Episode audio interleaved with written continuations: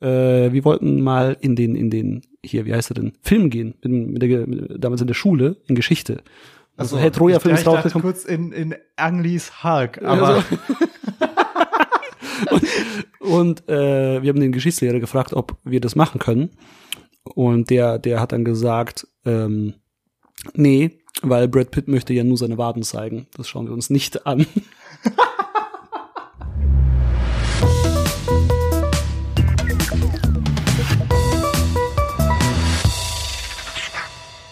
Äh, wir sind heute wieder zusammengekommen, um unsere zweite Staffel fortzuführen, die wir mit der letzten Episode gestartet haben.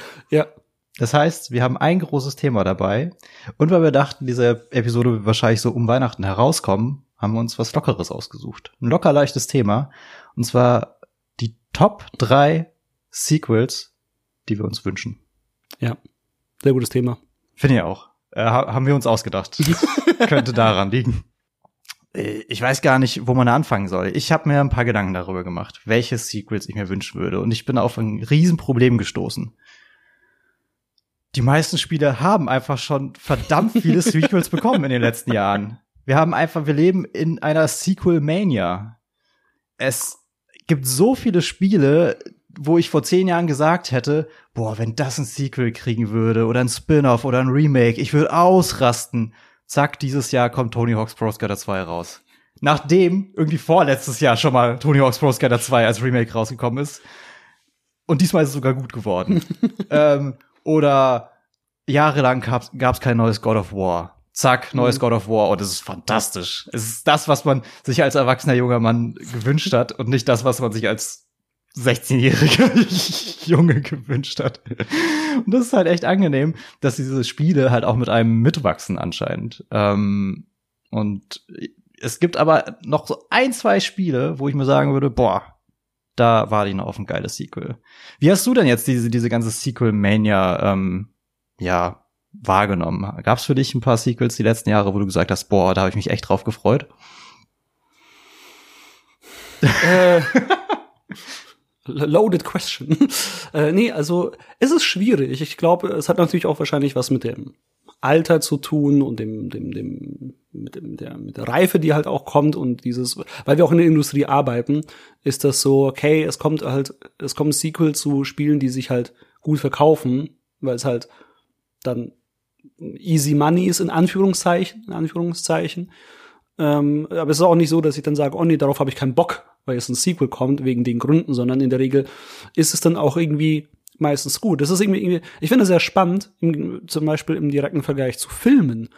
Ist es so, dass die Sequels nicht unbedingt gut sind, also es ist gefühlt immer, die Sequels sind schlechter als der erste Teil. Äh, in Filmen. In Filmen. Ja. Ja. Ne? Äh, also da ist es eher so rum und es ist eher dann ähm, eine Überraschung, wenn das Sequel sogar besser ist oder genauso gut das kann man ja in der Hand abzählen, wie viele in der Filmgeschichte Sequels es gibt. Und mal kurz so, äh, beziehungsweise es gibt ja gar keine Sequels, weil es gibt ja nur noch ein Cinematic Universe heutzutage von irgendwelchen Franchises. Mhm. Und das ist die Frage, ist es ein Sequel? Ne, weil eigentlich hat es ja eher mit dem großen Ganzen äh, zu tun. Das ist eher eine Episode. So, so nach dem Motto, wenn wir bestimmte Marvel-Filme zum Beispiel anschauen. Ähm, aber bei den Spielen ist es eher andersrum, dass die Sequels so traditionell gemeinhin als besser wahrgenommen, weil sie irgendwie ähm, bestimmte äh, neue, also das alte Game Design nochmal aufpolieren, besser machen, verbessern, Bugs fixen, neue Game, neuen Content reinbringen. Ähm, du hast mehr zu tun und du kannst das mehr, was du tun kannst, besser machen. Ähm, das ist eigentlich eine coole Sache tatsächlich. Ähm, aber so grundsätzlich, ich meine, ich habe mich natürlich auf das neue God of War mega gefreut, als es rauskam.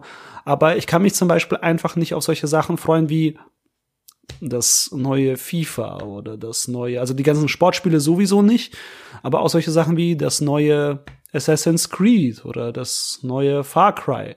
Auch wenn ich mich tatsächlich auf das neue Far Cry ein bisschen also freue, aber eher storybedingt.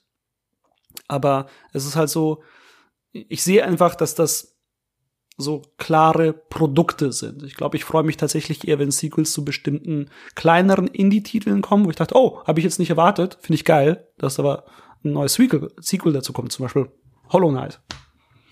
Das Sequel dazu freue ich mich mega drauf gerade. Ne? Und da freue ich mich mehr drauf als ein neues Assassin's Creed, muss ich ganz Ja. ehrlich zugeben. Ich fand das sehr schön, wie du gesagt hast, dass ja der zweite Teil oft dann auf dem aufbaut, was der erste Teil vollbracht hat. Und ich finde, das sieht man gerade bei der Assassin's Creed-Reihe sehr gut, wo der erste Teil ein- eine tolle neue mh, Innovation war. Diese Idee einer Mhm. lebendigen Stadt, wo du durchschleichst, ähm, dich mit Parcours durch die Stadt bewegst. Ach, es war einfach eine geniale Idee. Du, du meinst jetzt den allerersten Assassin's den Creed? aller, Ja, ja, allerersten. ja, es ist ja. schwierig, es ist Ja. lange her. Ja, ja, ja. Äh, eins der wenigen Spiele, die ich an einem Wochenende durchgezockt habe. Ähm, Ich erinnere mich da auch noch sehr gut, dass ich das Gameplay sehr fad fand nach einer Zeit, aber die Story hat halt noch gehuckt hat und deswegen wolltest du weiterspielen. Und der zweite Teil dann, Assassin's Creed 2, hat alles besser gemacht. Das Gameplay wurde auf so vielen äh, so Schrauben wurden hier und da zugedreht, äh, neue hinzugefügt und es war einfach sehr viel abwechslungsreicher, hat so viel Spaß gemacht. die Figur des Ezio war fantastisch. Ja, ja. Ähm, es gab mehr zu tun. Man hat natürlich mehr vom ersten Teil bekommen, aber es gab auch noch so viele neue andere Sachen, die dazugekommen sind, die Spaß gemacht haben. total. Und das ist es halt. Es wird mit jedem Teil mehr dazu erfunden. Manchmal werden Sachen dann äh, wieder äh, rausgelöscht, aber die Teile werden halt immer größer, immer mächtiger, äh, bedienen sich dann aus anderen Teilen und irgendwann verlieren die sich so ein bisschen, verlieren auch ihre Identität. Die neuen Assassin's Creed Teile sind ja nicht mehr der erste Assassin's Creed Teil. Viele Leute wünschen sich ja auch äh, mittlerweile wieder ein Assassin's Creed 1 zurück. Also gar nicht ein Remake, sondern quasi ein neues Assassin's Creed im, im Sinne des ersten Teils, wo man wirklich rumschleicht, wo es um diese einzelnen ähm, Missionen geht, wo man irgendwie hochrangige, ähm, keine Ahnung, Katholiken äh, ermorden muss.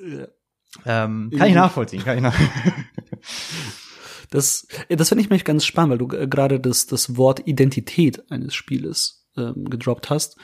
Ähm, weil viele Sequels, ich, zum Beispiel, wenn ich so an die alten Tage oder die ersten Tage mich zurückerinnere, zum Beispiel das erste The Legend of Zelda und das zweite The Legend of Zelda, die haben sich sehr unterschieden.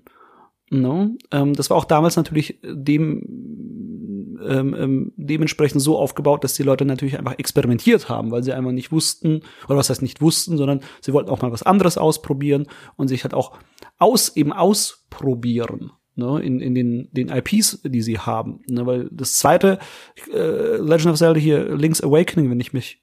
Nee, war das Link's Awakening? Für den, Guck mich nicht so an. Ah, okay. Ich, bin, ich, ich habe gar keine Ahnung von Zelda Oh, eigentlich. okay, gut, großartig. Ähm, ich, ich bin mir nicht mehr sicher, ob die Tagline Link's Awakening war. Also wenn ich mich da irre, tut mir leid. Auf jeden Fall der zweite Teil für den alten NES damals noch. Ähm, das war halt quasi ein Side-Scroller. Du hast nicht diese Top-Down-Ansicht gehabt, wie quasi das allererste Zelda und dann sämtliche anderen Zeldas für die alten Konsolen noch. Das war nämlich ganz spannend. Und dann ist die Frage, was ist dann der dritte Zelda-Teil? So, die Frage, wie wird der denn aussehen? Weil es gab ja noch keine, die eine Identität, so, so nach dem Motto. Ne, weil das ist zum Beispiel auch äh, bei Diablo 3, als es rausgekommen ist, weil ich es gerade hier in deinem Regal sehe, äh, wurde es ja auch sehr, sehr, also kontrovers diskutiert für das Gameplay. Ich fand es zum Beispiel großartig, weil ich da bestimmte äh, äh, Formeln einfach schön fand, die man machen konnte, dass man sozusagen äh, ich hatte das Gefühl, es war viel strategischer und taktischer aufgebaut, einfach durch die Möglichkeit, dass du einen Bild nicht mehr wirklich verhunzen konntest, im Gegensatz zu äh, Diablo 1 oder 2, sondern äh, du eingeladen wurdest bist, mit einem Bild zu experimentieren, dass du quasi die Skills neu setzen konntest und solche Sachen. Das fand ich zum Beispiel eine sehr, sehr spannende äh, Erneuerung. Aber der Rest davon, ähm, aber ich kann natürlich auch die Leute sagen, die sagen, nee, das hat mir überhaupt nicht gefallen und ich wollte eigentlich so den Core von Teil 1 und 2 wieder haben. Und da kommt das Totschlagargument. Ja, du kannst ja noch Teil 1 und 2 spielen. Das ist ja das Schöne. Und deswegen finde ich Innovation da immer sehr, sehr wichtig und schön, wenn die äh, Teile sich, äh, also die Sequels sich auch was Neues trauen, sich neu erfinden. Ähm, und gleichzeitig wünsche ich mir natürlich auch immer mal wieder mehr vom Gleichen. Und Ja, das sehen wir ja. gleich auch in unserer Klar. Top 3 Liste, wo ich auch Sachen nennen werde, wo ich sagen muss, eigentlich wünsche ich mir mehr von dem, was ich schon gespielt habe. Ja, ja. Ich habe ja noch so ein paar Titel aufgeschrieben, wo ich mir dachte, so, es ist schon spannend, dass die überhaupt neu aufgelegt wurden, geremaked wurden oder halt erschienen sind oder noch erscheinen werden. Ähm, Tony Hawk habe ich schon erwähnt. Mortal Kombat. Ich meine, stell dir das mal vor, du hast als Kind Mortal Kombat auf einer Sega-Konsole gespielt Mhm. und denkst dir dann so, boah, neues Mortal Kombat in realistischer, moderner Grafik, das wäre so sick. Zack, erschienen. Du, du stellst dir diese Sachen vor und sie erscheinen tatsächlich. Das ist schon verrückt. Baldur's Gate kommt jetzt äh, oder ist schon Ja. rausgekommen, auch richtig abgefahren. Haben sich Leute jahrelang gewünscht. Und dann wird's auch noch von Larian Studios gemacht, die gerade die Experten in dem Bereich sind. Äh, Und jetzt ganz weirde Beispiele. Tetris und Solitär. Ja, ja, ja. Zwei Klassiker, wo es mittlerweile sehr geile, moderne Varianten von gibt. Erst kürzlich erschien, ähm, ich glaube, es heißt äh, Solitaire Conspiracy von Mike Bithell, Stimmt, genau, ja. ja. ähm, was so ein bisschen so, Cyberpunk trifft es nicht ganz, aber in so einer, hat so eine, hat so einen futuristischen Touch und du spielst Ja. Agenten und es ist halt eigentlich solitär, aber halt in, in Mit einer Story auf jeden Fall auch noch, die auf eben so, so Thriller, Cyberpunk-ischen, futuristischen Welt stattfindet und denkst, hä, wie, weißt du, hätte mir das jemand gepitcht, ne, hätte ich gesagt, okay, komm mal von deinem Trip runter. ja, ne, und dann mach irgendwas anderes. Aber ich habe Videos davon gesehen, so, irgendwie sieht das mega cool aus. Und ich hoffe, dass Windows, Microsoft, das präinstalliert, so in der nächsten Oh Version, dass das alte Solitär rausgehauen wird und nur noch Solitär Conspiracy reinkommt. Das wäre so ultra gut. Und ich fand das so genial, weil natürlich jeder, der mal Windows XP installiert hatte, äh, Solitär gespielt hat und wahrscheinlich auch nicht zu wenig. Und Ja. dass man dann quasi äh, so eine Art Nachfolger ähm, macht für, für all die Leute, die mal vor Windows XP zu lang saßen. Genial. Tetris habe ich auch erwähnt, da gab's ja auch vor äh, ein, zwei, drei Jahren. Dieses ähm, Battle Royale Tetris? Oh, das gibt's ja auch noch für, Tetris für die, 99? Auf, der, auf der Switch. Nee, ich meinte äh, dieses auch, was man in VR spielen konnte, Tetris Effect. Oh ja, oh, das ist richtig geil. Hast du es gespielt? Ich habe es mal gespielt. Ich habe selber nicht, aber ich hab's, konnte es mal spielen und ich fand es einfach so unfassbar. Ich meine, es ist Tetris. So, Ja, eben. Ne, von, von dem Core-Ding ist es Tetris, aber einfach die, die Musik, die visuellen Effekte, die sie eingebaut haben, die bestimmte so Modi, die dann noch drin sind, das ist einfach eine richtig geile Experience. Also so ein, es ist eine sehr entspannte Experience. So, äh, wenn du, wenn du, wenn man sich darauf einlässt, also ich spiele jetzt mal Tetris, dann würde ich wirklich Tetris Effekt ähm, empfehlen, weil das eine unfassbar erholsame Experience ist. Und dann äh, noch ein ganz anderes Spiel, Rocket League. Und zwar habe ich mir damals auf der PS3 die Demo zum Rocket League Vorgänger geholt. Das hieß Battle Cars Rocket Powered Battle. Irgendwie, es hat einen mega langen, umständlichen Ja. Namen. Keiner konnte sich das merken. Es waren auf jeden Fall, es war eigentlich Rocket League. Es war schon Rocket League, wie wir es heutzutage kennen. Äh, man spielt Fußball mit Autos. Äh, und ich habe damals die Demo gespielt und dachte so, oh, wie geil ist dieses Spiel. Das macht so viel Spaß. Aber es hatte nie Erfolg. Ja. Und ich habe mir immer gewünscht, dieses Spiel noch mal zu spielen. Auch wenn ich nicht aktiv drüber nachgedacht habe, ich wusste, da ist diese Perle auf meiner PS3, die ich niemals wieder spielen werde. Und dann haben sie es irgendwie re-released äh, unter neuem Titel, neue Engine, bla bla bla. Riesenerfolg. Rocket League ist einfach äh, der, der, der, der, der Traum meiner Träume irgendwie, äh, wenn ich daran zurückdenke, Okay. dass ich das schon auf der PS3 geliebt habe. Und äh, natürlich auch schon krass, äh, was es für Sequels gibt, die angekündigt wurden. Diablo 4, Breath of the Wild 2, Yes. ähm, richtig, oh, God of War, Ragnarok, äh, richtig krasse große Titel, Ja, ja, ja. wo wir fast noch keine Bilder von gesehen haben. Ähm, Aber halt Bock drauf haben. richtig Bock drauf haben. Ähm, Oder hast du Bock auf Diablo 4? ich ich liebe Diablo. Ja. Du hast ja hier noch die die äh, DVD-Version von Diablo 3 gesehen. Ja. Äh, die habe ich mich habe ich mir innerhalb der ersten Woche gekauft, als es rausgekommen ist. Ich Ja. wusste nicht, dass ich so ein Diablo-Head war, aber ich war es anscheinend. Und ich habe erst letzte Woche wieder Diablo 3 gespielt. Ich, ich habe es mir damals für PC gekauft und dann für die Konsole. Und ich fand es auf Konsole tatsächlich noch viel geil. Ich habe es auf der Switch. Es ist ein Traum. ja. Es ist, ich, ich liebe dieses Spiel auf der Konsole zu spielen und ich hoffe, dass sie Diablo 4 auch auf die Konsolen bringen, weil ich es dann einfach wieder mit äh, auf der Couch mit äh, der Partnerin und Freunden halt spielen kann. Das einfach mega geile Experience ist. Ja, steht schon fest. Ja. Kommt für die Konsole. Geil.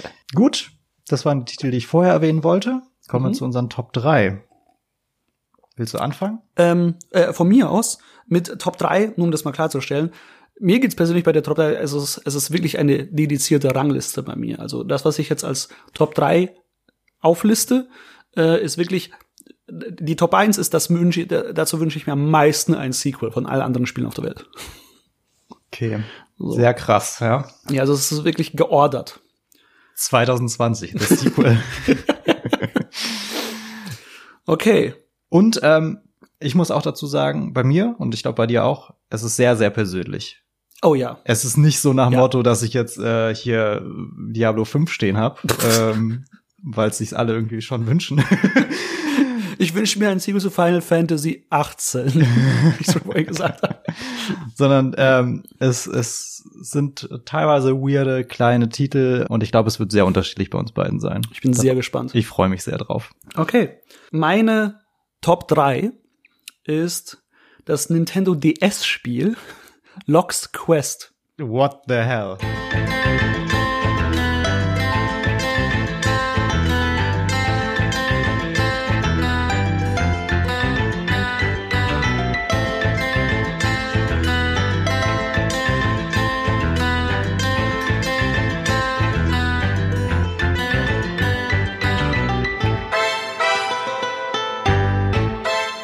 Kennst du das? Nein. Nein?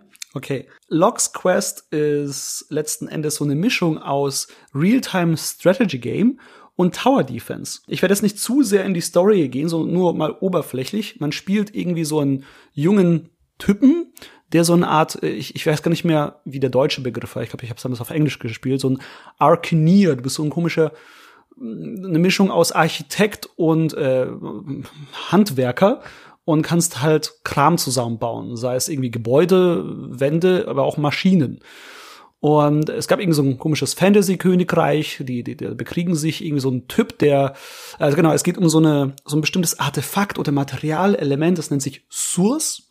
Und das hat ganz komische Eigenschaften. Und das wird halt benutzt für eine Vielzahl von Sachen. Und da gab es halt einen Typ, der halt mehr damit machen wollte, als man sollte. Dann hat der König ihn verbannt. Und dann kam er halt wieder mit so einer Armee von offenbar Maschinenrobotern. Ne, die ganz halt auch in Sprite-Form sehr, sehr süß aussehen. Spiel war nämlich 2D, ähm, top-down isometrisch sozusagen. Und was du machen musstest, du hast halt diesen äh, Dude gespielt ähm, und musstest eben diese Armeen abwehren vor deinem, vor deinem Stützpunkt sozusagen. Je nachdem, wo du in der Story warst, hattest du immer einen Ort, den musstest du halt verteidigen. Und das Spiel war in zwei Phasen aufgetaucht. Eine Bauphase und eine Angriffsphase oder Kampfphase. Und bei der Bauphase baust du halt einfach deinen Kram. Deine Wände, deine, deine Kampfanlagen, deine Tourettes, deine Fallen und musst eben die, die Armeen da verteidigen. Du hast in jeder Runde gesehen, okay, was für eine Welle jetzt angreifen wird, welche Roboter jetzt kommen werden äh, in der Bauphase und dann konntest du dementsprechend agieren. Und in der Kampfphase, das ist quasi der Real-Time Strategy Game Part, der, die Kampfphase und die Bauphase zusammen. Und die zweite Phase war eben direkt das Tower Defense. Weil du baust diese Sachen auf und dann kommen die Roboter und der Clou war, du steuerst aktiv diesen Helden im Kampf. Du kannst mit ihm rumlaufen und auch noch Damage austeilen. Und eine, und das musstest du auch, weil du konntest aktiv bestimmte Tourettes noch reparieren innerhalb des Kampfes.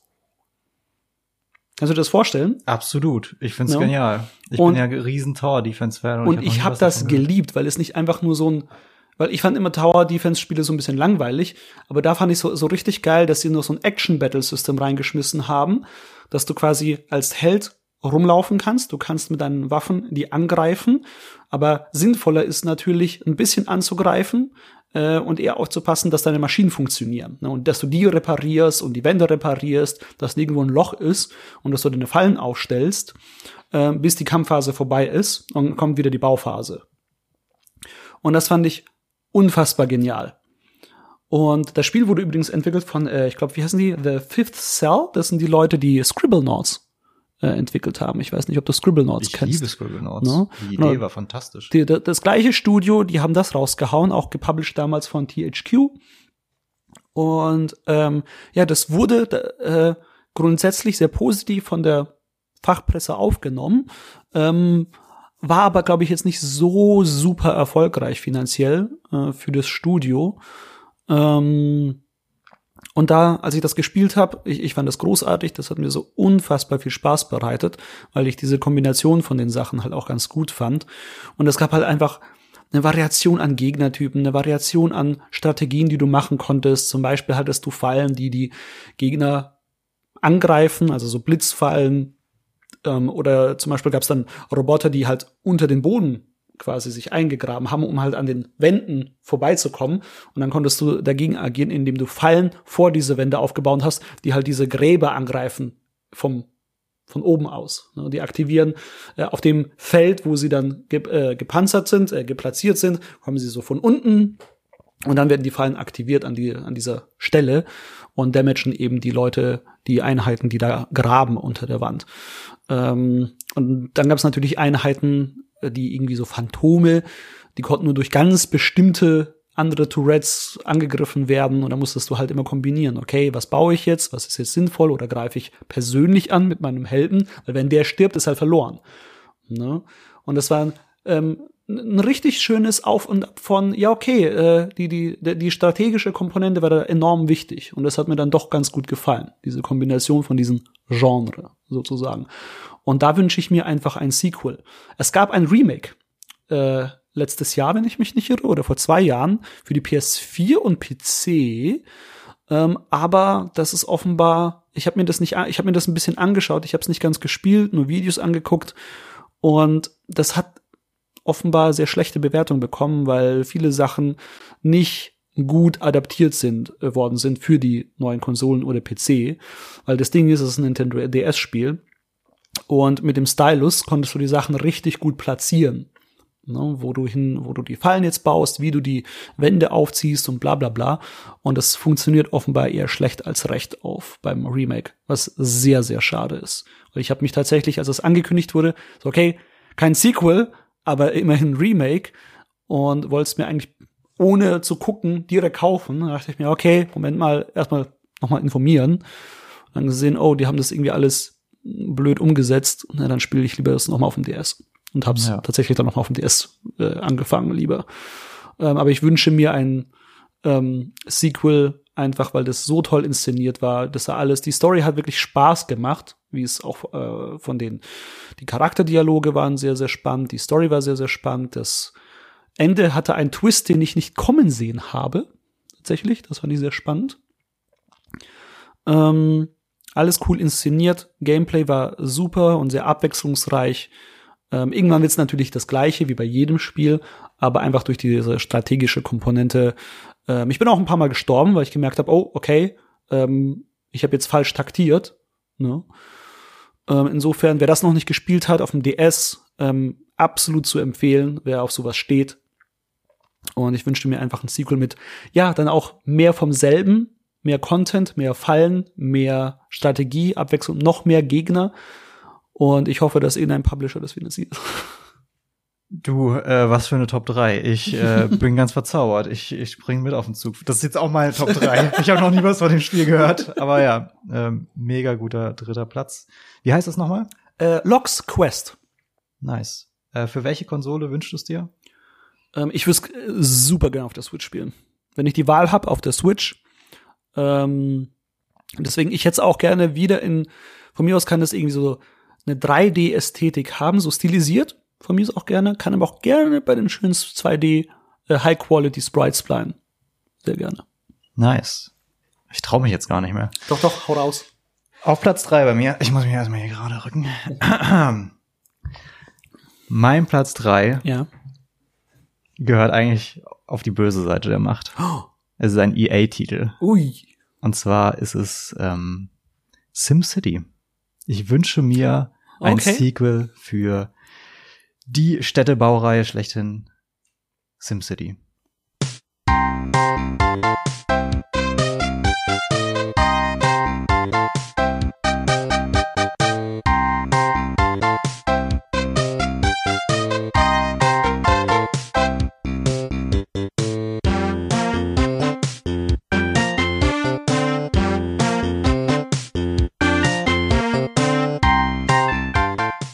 Gab ja einige Fortsetzungen von SimCity. Es gab auch einige Fortsetzungen, die die Leute wieder vergessen haben tatsächlich. Aber für mich ist und bleibt SimCity das beste ähm, ja, Städteaufbauspiel aller Zeiten.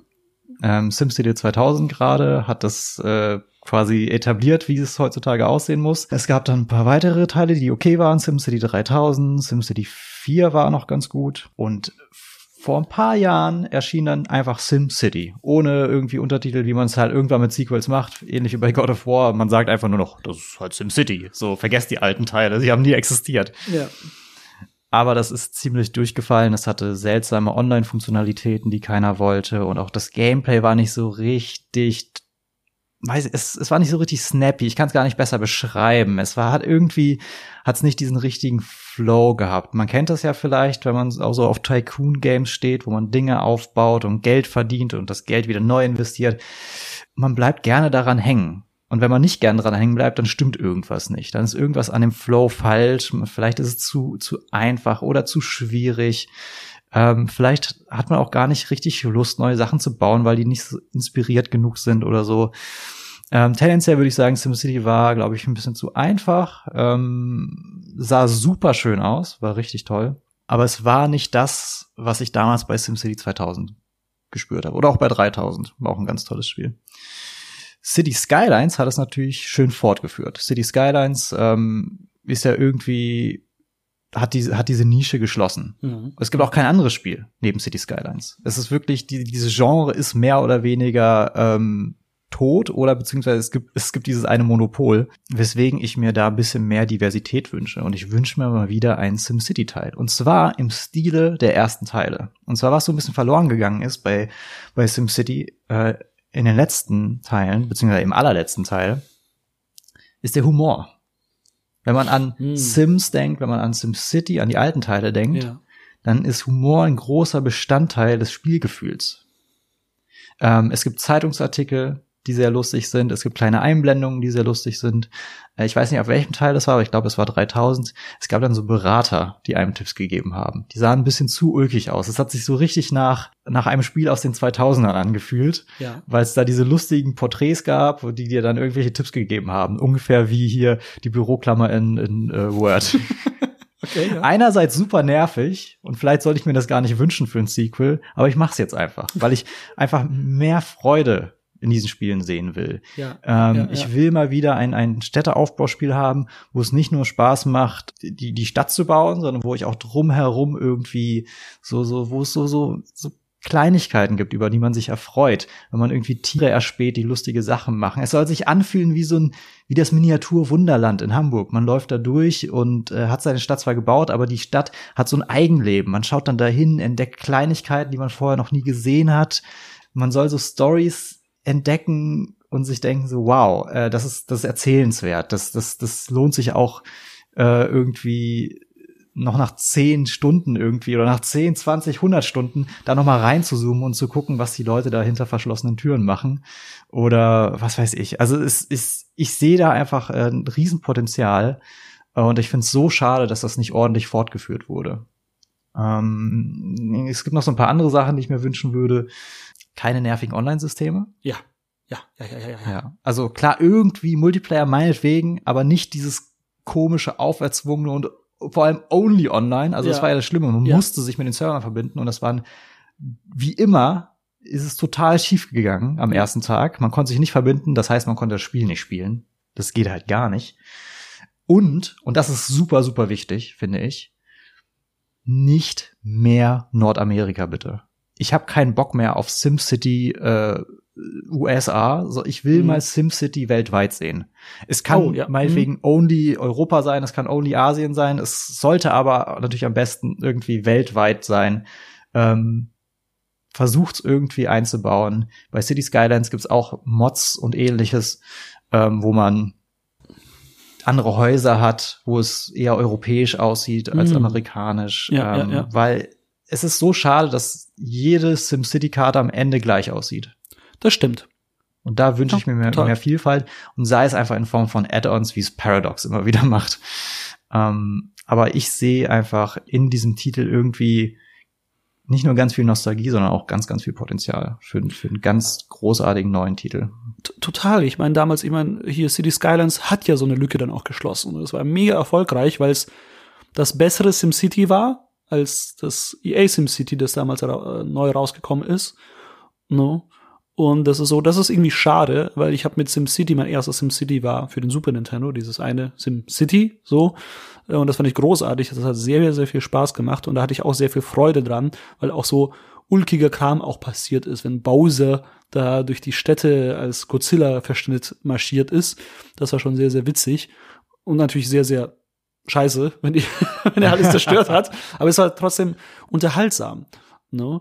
Ähm, ich bin nicht so der Tycoon-Mensch tatsächlich oder grundsätzlich Aufbauspiel hin und wieder, wenn ich merke, okay, da gibt's so Sachen, bestimmte Features, die, die reizen mich dann schon. Und dann bin ich mal, ich habe da eher so meine Phasen, ne, dass ich sage, okay, sei es Wirtschaftsaufbauspiel oder Tycoon-Spiel, ähm, hier damals noch, äh, äh, wie, wie hieß das hier, Pizza Connection und solche Geschichten, oh. ne, oder auch mal ein Anno, das ich mir gebe. Und dann, dann fange ich damit an und dann, dann macht's irgendwie Klick in meinem Kopf und ich bin drin, weil du dieses, äh, äh, äh, äh diesen, sei es Wuselfaktor oder was auch immer, ne, wenn ich jetzt an Siedler denke, irgendwie macht's Klick und ich bin voll drin, dieses, du kreierst da so eine Stadt oder ein Wirtschaftssystem oder was auch immer und dann siehst du, wie es äh, quasi Früchte trägt. Und das ist so unfassbar befriedigend auf eine ganz, ganz weirde Art und Weise. Und das gleiche eben auch, wenn du eine ganze Stadt aufbaust mit SimCity und äh, die, die richtig versorgst. Und denkst, ja, natürlich, oh scheiße, die Leute, die haben Angst, dass jetzt irgendwie die Kriminalität steigt. Ich muss die Polizei bauen. Und fuck, hier, ich habe ich hab noch gar keine Feuerwehr gebaut. Oh mein Gott, wenn es brennt, was mache ich, wenn es brennt? Und das ist so eine ganz komische Art und Weise, dass du auf einmal in so eine Verantwortungsposition bist und sagst, ja, ich kann jetzt nicht aufhören. Die, die Leute, die, die, die, die verlassen sich ja auf mich, den, den Bürgermeister oder was auch ich immer, immer dann bin in der Position. Deswegen, ich glaube, auf ein neues SimCity hätte ich dann auch echt Bock, muss ich sagen. Also guter, guter Pick. Dann die Top 2, ne? Ja. Okay. Meine Top 2 für die Sequels, die ich mir am sehnlichsten wünsche, ist Bully. Here we are, boy. Bullworth Academy. Have fun, Jimmy.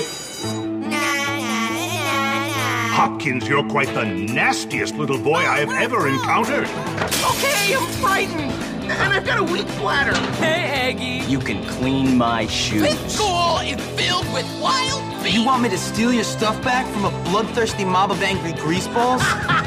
Get used to it, kid. You're a man. Hier in Europa besser bekannt als Canis Canem Edit. Ich glaube, das heißt so viel wie, wenn äh, mein Latein, das ich niemals hatte, mich, mich jetzt nicht im Stich lässt. Ich glaube, Wolf ist den Wolf oder irgendwie sowas in die Richtung. Äh, kennst du das Spiel? Ja, ich habe es leider nie gespielt, aber es ist letztlich GTA auf dem Schulhof. Genau. Ähm, du spielst einen jungen, ich glaube 15, 16-jährigen Kerl namens äh, James, der Jimmy hauptsächlich genannt wird in Spielen, kommst auf die sogenannte Bullworth Academy.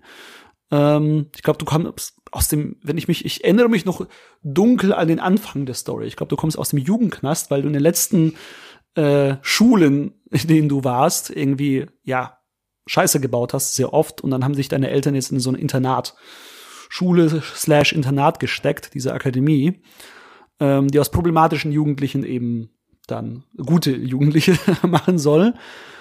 Dann bist du da drin. Und die Idee ist eben, genau, es hat, es wurde von Rockstar entwickelt, von Rockstar Vancouver, um genau zu sein. Die haben, waren dann auch danach an Max Payne 3 am Werk.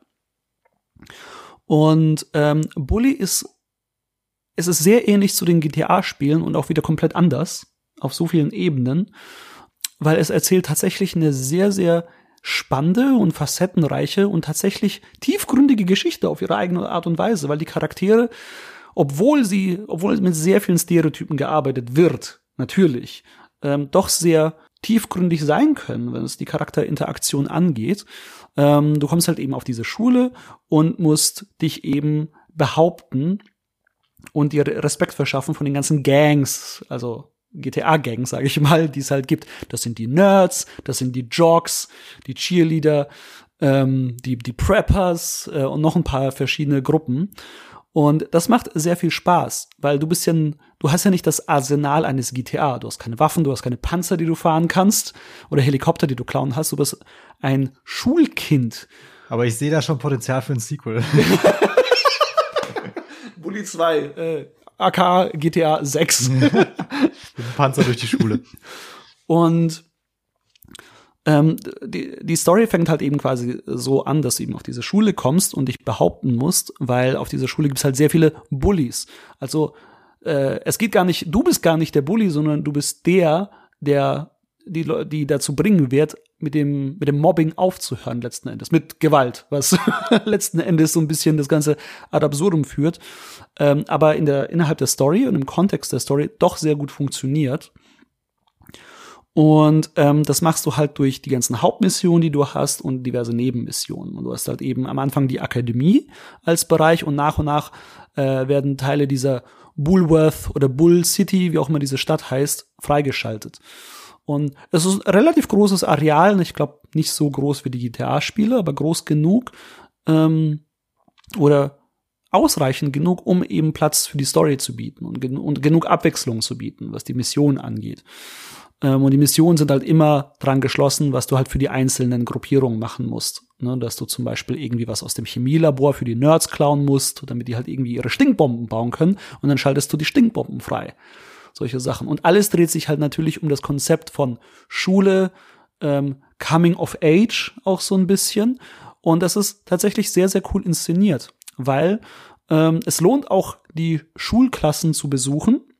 Also du hast wirklich so deine, deinen Matheunterricht, deinen Sportunterricht, den Englischunterricht und das lohnt auch, weil du dann bestimmte Skills freischaltest, die dir eine Mission ausbringen. Wenn du gut in Sport bist und die äh, äh, Klassen absolvierst, lernst du halt neue Fighting Moves, die dir halt was bringen letzten Endes. Wenn du witzig. wenn du gut in Englisch bist, ähm, bringt dir das was, um quasi, wenn du ähm, oder wie war das? Genau, wenn du gute Englischnoten hast, äh, dann dann kannst du, wenn du zum Beispiel Scheiße angerichtet hast und die Lehrer dich schnappen, kannst du dich da rausreden. Neue Dialogoptionen. Ja, genau, genau, sowas. Und das fand ich richtig, richtig geil. Das hat richtig, das hat richtig gut funktioniert. Ähm, natürlich, genau, weil ich es jetzt schon angesprochen habe, wenn du Scheiße baust, äh, in GTA wirst du ja, bist du wanted, wirst gesucht von der Polizei. Und in Bully ist das äquivalent, du wirst irgendwie von den Lehrern gesucht, weil du den Unterricht schwänzt oder irgendwie äh, Streiche gespielt hast oder Leute einfach geschlagen hast, keine Ahnung. Ähm, und dann, wenn du das machst zur Zeit von Unterricht, dann wirst du in den Unterricht gesteckt. Sozusagen, du wirst gezwungen, an dem Unterricht teilzunehmen. So nach dem Motto. Und der Unterricht ist immer in so, so Minispielen aufgebaut. Also, so Minispiele, sei es irgendwie äh, beim Sport, ja, so, ja, dass du die Übung nachmachen musst oder bestimmte Parcours-Einheiten oder solche Sachen. Und bei Mathe zum Beispiel, ja, dass du so kleine Mathe-Rätsel lösen musst auf irgendeine Art und Weise oder bei Englisch äh, dementsprechend auch. Ne, oder Chemie kannst du dann neue coole äh, ähm, dein Waffenarsenal zum Beispiel dann auch erweitern, wenn du das äh, mitmachst. Und das hat unfassbar viel Spaß gemacht. So dieses ganze Konzept von, du bist so ein Kind auf dem Schulhof, ähm, hast äh, also es ist, es ist nicht irgendwie GTA in komprimiert, sondern es ist irgendwie, ja, GTA auf dem Schulhof, aber eben so eine ganz andere Facette. Ne, Also so ist eine andere Facette des GTA-Lebens, wenn man so möchte. Nicht unbedingt komprimiert, sondern eine ganz andere Perspektive. Und äh, die Charakterinteraktion, die Story hat sehr viel Spaß gemacht. Also es ist oberflächlich sehr stereotypisch. Aber wenn man dann mit den Charakteren redet ähm, und sie auch kennenlernt, teilweise einige bleiben stereotyp, aber andere werden tiefgründiger und äh, vielschichtiger und facettenreicher, ähm, was äh, äh, das Ganze interessant macht. Ich bin mir auch sicher, ich habe mir damals, das, als ich das damals, als ich noch recht jung war, gespielt habe, dachte ich, das würde eigentlich auch eine gute Serie ausmachen, weil teilweise sehr viel Intrigen, ähm, also ich meine wirklich so Netflix-Serie, so eine Ich, Show. ich habe ja? die ganze Zeit an eine Netflix-Serie gedacht. Äh, ich habe nämlich Sex Education sehr gerne geguckt Ja, und ja, äh, ich habe da die ganze Zeit dran gedacht, dass es auch sehr gut funktionieren würde. weil Ähm, du hast sehr viele Intrigen auf der einen Seite, dass die Gangs, es, also es gibt dann einen speziellen Willen in dem Spiel, dass er dich auch ein bisschen gegen andere Gangs aufscheucht und dann die gegen dich richtet und solche Sachen. Ähm, das macht sehr viel Spaß. Äh, es gibt richtig coole Missionen. Ähm, du, du hast ein Arsenal an Fortbewegungsmöglichkeiten, sei es auf Skateboard, Roller, äh, äh, hier so, so ein Roller, den du fahren kannst. Auch richtig geil. Du kannst mit dem Skateboard dich an ein Auto festhalten und hinterherfahren, so nach dem Motto, das Auto fährt dich dann. Du kannst natürlich nicht Auto fahren, weil du bist nur 15 Jahre alt. Ähm, äh, sehr witzige Mission, wo du natürlich gegen stärkere Bullies kämpfen musst, solche Sachen. Ähm, das hat alles sehr viel Spaß gemacht, war sehr abwechslungsreich, was die Mission angeht. Du hattest dann auch Nebenmissionen in der City äh, und verschiedene, äh, wenn du halt die Schule schwänzen willst, kannst du das machen. Äh, cooles Feature, wenn du Leben verlierst gibt es verschiedene Möglichkeiten, wie du dich heilen kannst, unter anderem natürlich Essen, aber auch ähm, es gibt so ein quasi, wenn du mit bestimmten Charakteren gut bestellt bist, allen voran äh, den, den Schülerinnen, ähm, küssen die dich und heilen dich. Und geil, das geht auch mit bestimmten Jungs. Wenn du quasi mit bestimmten Jungs gut gespielt bist, küssen dich auch, dann wirst du auch geheilt. Also schon damals sehr divers, fand ich eigentlich sehr, sehr geil, muss ich sagen. Ähm, weil ich denke mir so, okay, wenn ich schlecht, äh, wenn ich keine Energie habe, dann küsse ich natürlich den Typen, der daneben steht. Ich brauche jetzt Energie. Ja, Komm eben. her, Zungenkuss. Wie Also- Leben. Und ähm, das fand ich sehr cool, witziges Feature. Und äh, das, Spiel strotzt halt von solchen Details, ne, was du halt machen kannst, wie du es machen kannst. Und da wünsche ich mir auf jeden Fall ein modernes, ähm, äh, modernes Sequel dazu. Ähm, das war damals, kam es auf der PlayStation 2 raus, initial. Es gab dann eine Art Remaster für die Xbox 360, wenn ich mich nicht irre. Kam, glaube ich, irgendwann auch mal auf Steam raus, glaube ich. Ja, ja. Ja Es, es gab äh, dann die Gerüchte, dass es irgendwie auf PC rauskommt, kam dann auch raus. Da haben schon alle gemunkelt, oh, das Mhm. heißt ja wahrscheinlich wird es auch eine Fortsetzung geben, wenn sie es jetzt nochmal veröffentlichen. War jedes Mal, wenn irgendwie so, okay, Xbox 360 Release, oh, vielleicht jetzt dann noch mal, ne, es gab schon immer wieder mal die ähm, Gerüchte, dass ein Sequel kommt. Wissen wir nicht, ob Rockstar da ähm, was macht, weil äh, es ist fraglich, muss ich ganz ehrlich sagen, äh, weil ich, wenn ich mir das so anschaue, ähm, weil irgendwie habe ich das Gefühl, Red Dead Online oder GTA Online, sowas bringen einfach viel zu viel Geld rein, dass sie ja das weiter supporten oder ein neues GTA raushauen, anstatt jetzt die Zeit mit so einem Kinderklamauk, sage ich mal, äh, zu vergeuden, obwohl ich es eigentlich ganz schön fand. Weil das, das Gute ist, es war, auch wenn man eher Jugendliche spielt, ich finde, dass das, die Zielgruppe richtet sich insbesondere, also kann sich eben auch an junge, junge Erwachsene und erwachsene Leute richten. Ähm, genau wie bestimmte, ich weiß nicht, kennst du die Netflix-Show Big Mouth? Nee. Nee, das ist auch äh, so Cartoon-Ding, auch in Richtung so Sex Education, aber ein bisschen derberer Humor, aber auch sehr divers und educational ausgelegt. Und das Publikum sind wahrscheinlich eher Erwachsene oder junge Erwachsene. Aber ja, genau, genauso auf dieser Ebene sehe ich halt auch Bully, muss ich ganz ehrlich sagen.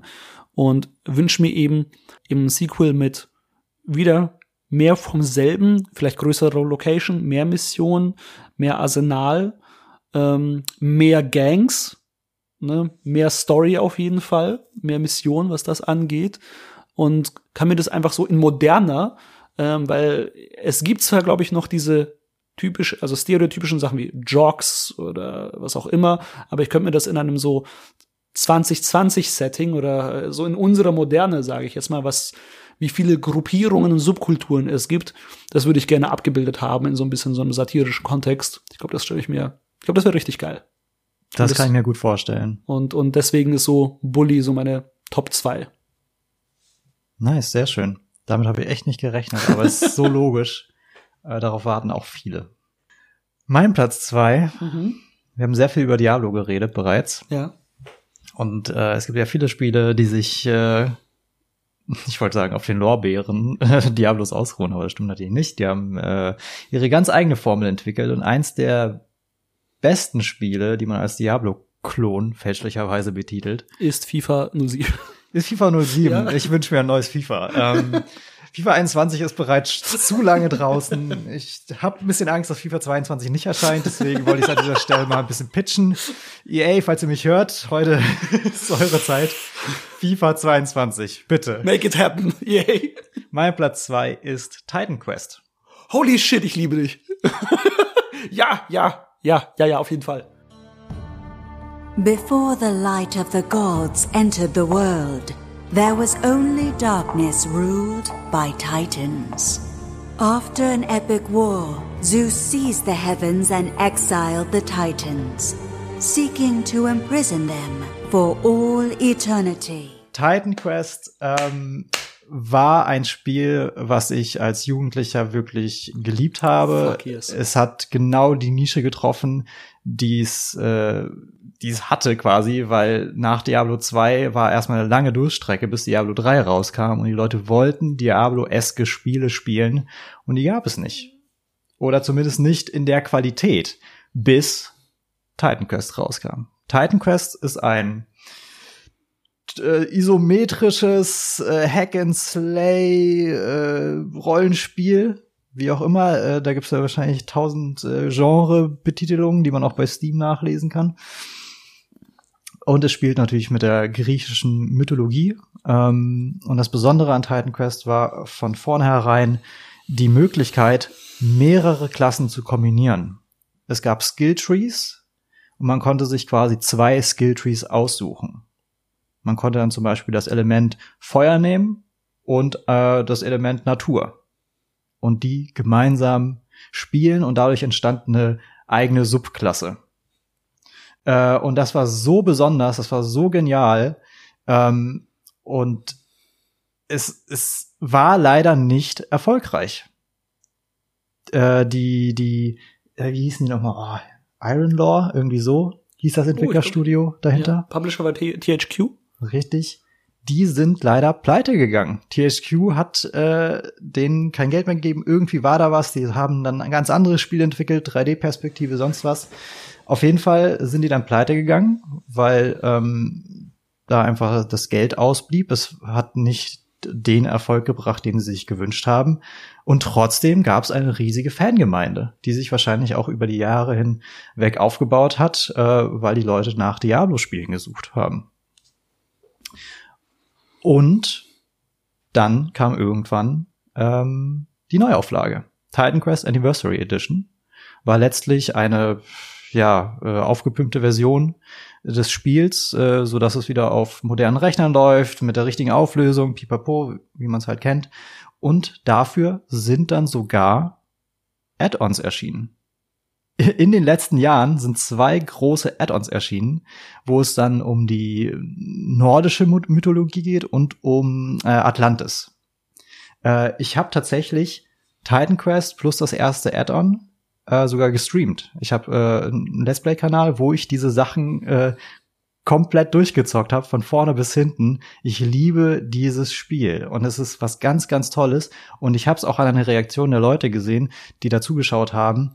Die wünschen sich mehr davon. Und diese Add-ons haben es auch bewiesen. Und ich bin mir ziemlich sicher, dass da an irgendwas gearbeitet werden muss. Und sei es, sei es einfach ein weiteres Add-on, ich weiß es nicht, aber ich wünsche mir eigentlich, eigentlich ein neues Titan Quest, weil so toll das alte Titan Quest ist, es, es fehlt einfach was. Wenn man sich moderne äh, Action-RPGs anschaut, sei es jetzt die ersten Bilder von Diablo 4 oder Volson, ähm, die sehen halt bombastisch aus, episch ähm, da, da vibriert dein Tisch, wenn du das spielst, ja.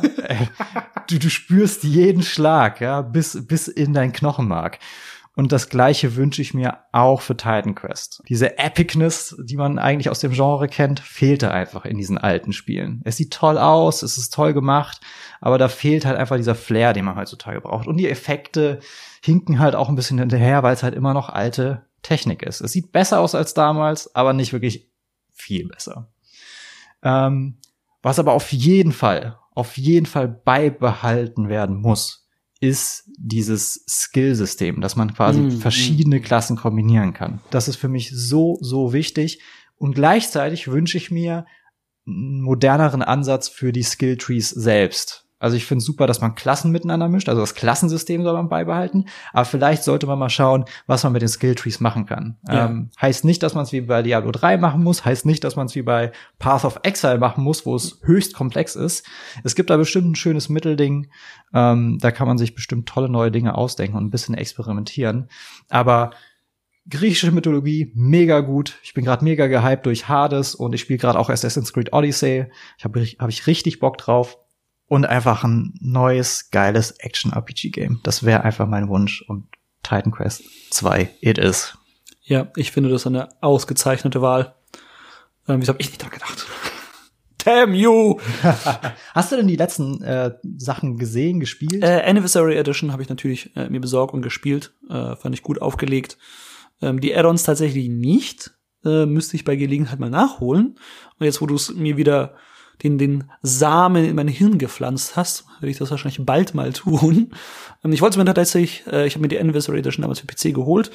Äh, für die Switch gab es ja auch dann noch mal eine, äh, eine Portierung, aber ich weiß nicht, ob die gut geworden ist. Ich habe eher so negative Sachen davon gelesen und habe gewartet, okay, wenn das der ganze, vor allem so wie, es mit Local Multiplayer aussieht, weil deswegen hole ich mir das, weil ich es quasi mit, äh, mit, mit anderen Menschen dann auf der Couch zusammen spielen möchte. Und offenbar gab es da Probleme. Ähm, und dann habe ich da gar nicht mehr weiter geschaut, muss ich ganz ehrlich sagen. Werde ich jetzt mal wieder bald tun. Aber nee, ich habe Titan Quest geliebt. Das war genauso dieses Ding, es ist rausgekommen und das war so das perf der perfekte Diablo-Ersatz. So zu, der, zu dem Zeitpunkt, als es rausgekommen ja. ist, weil eben es kein anderes Diablo gab. Ne, und das hat gut funktioniert. Hat mega viel Spaß gemacht. Und ähm, ja, und dann gab's es irgendwie nicht mehr. Ich fand das ganz, ganz absurd, dass es keinen Nachfolger dazu gab. Jahrelang nicht. Ne? Und sondern erst nur vor ein paar Jahren eben diese Neuauflage gekommen ist. Und ich denke mir, okay, Neuauflage ist immer eine ähm, gute Art zu schauen, okay, äh, wir bedienen nochmal unsere alten Fans und vielleicht kommen dann nochmal ein paar neue und vielleicht, also Neuauflage impliziert immer für mich, die, die Chancen stehen eigentlich gar nicht schlecht für ein Sequel, weil damit so ein bisschen vielleicht der Markt nochmal abgecheckt wird. Ne? Ähm, aber ja, offenbar, also mein Gefühl, noch, aber ich bin auch mittendrin in der Bubble. Wie ja, gesagt, ja, ich habe es ja, gestreamt, ich habe mit den Leuten geredet, die es selbst gespielt haben. Äh, die haben mich geflamed, wenn ich Sachen falsch gemacht habe. Ich weiß, wie wie viel Bock diese Leute haben auf dieses Spiel und wie ehrgeizig die damit umgehen. Ich wollte noch ein bisschen was zur Geschichte von Titan Quest sagen. Ja, bitte. Ähm, und wie gesagt, die sind ja pleite gegangen damals, das Studio. Die haben ein neues Studio gegründet und haben dann einen inoffiziellen Nachfolger gemacht, den viele gar nicht kennen. Grim Dawn. Holy shit, du hast recht. Oh fuck, du hast so recht. Ich habe das ja gespielt. Grim Dawn. Grim Dawn ist eigentlich. Stimmt, du hast total recht. Ist eigentlich Titan Quest 2, ja. wenn man ehrlich ist. Natürlich komplett anderes Setting, so ja. viktorianisch, mhm. äh, Cthulhu-esque. Mhm. Ähm, hast du es gespielt? Ich habe es gestreamt. Ah, okay, sehr gut. Ich habe es auch gestreamt, ähm, auch bis zum Endboss. Da gab es dann auch wieder neue Sachen, die entwickeln das auch noch weiter. Ähm, ist anders, fühlt sich anders an. Ich kann verstehen, wenn das einem nicht gefällt, mhm. weil ich selbst da so ein bisschen Verhalten mit umgehe und ich weiß gar nicht wieso. Äh, aber es ist auch toll. Es ist ein ganz anderes Spiel. Dadurch, dass du auch Schusswaffen hast, dadurch, ja. dass du dieses komplett andere Setting hast. Ähm, aber es wird auch liebevoll weiterentwickelt und auch dahinter gibt es eine tolle Fanbase, die das gern unterstützt. Und auch da gab es tolle Updates mit es, es gibt so eine Captain America Subklasse jetzt, die ein Schild werfen kann. Okay, geil. Mega cool. Und ähm, vor allem haben die das auch halt auch weitergeführt, diese Idee von mehreren Klassen, die man kombiniert. Ja, genau, genau, genau, genau. Das fand ich auch großartig. Und dadurch entstehen so viele kreative Ansätze, wie man das Spiel spielen kann, äh, weil man halt eine, eine sehr, sehr physische Klasse kombinieren kann mit einer, sage ich mal, sehr magischen Klasse. Oder man geht halt voll auf Magie oder voll auf Physik. Auch ganz toll. Dann unsere Platz eins. Ja. Okay. Ich bin sehr gespannt. Ich meine, das waren jetzt teilweise sehr große Titel. Ich bin gespannt, was unser persönlicher erster Platz ist. Was ist dein Platz eins? Mein Platz eins ist ein Titel, der tatsächlich, wie wir es schon vorhin gesagt haben, sehr persönlich ist. Ne, das ist das, äh, ich glaube, mit das Spiel, das meine Kindheit auch mit ausgemacht hat, sage ich mal, und zu dem niemals ein Sequel erschienen ist. Es ist ein Super Nintendo-Spiel. Es ist niemals in Nordamerika erschienen worden, also wurde nie released, sondern gibt's nur in Europa und Japan. Und es ist das Super Nintendo-Spiel Terranigma.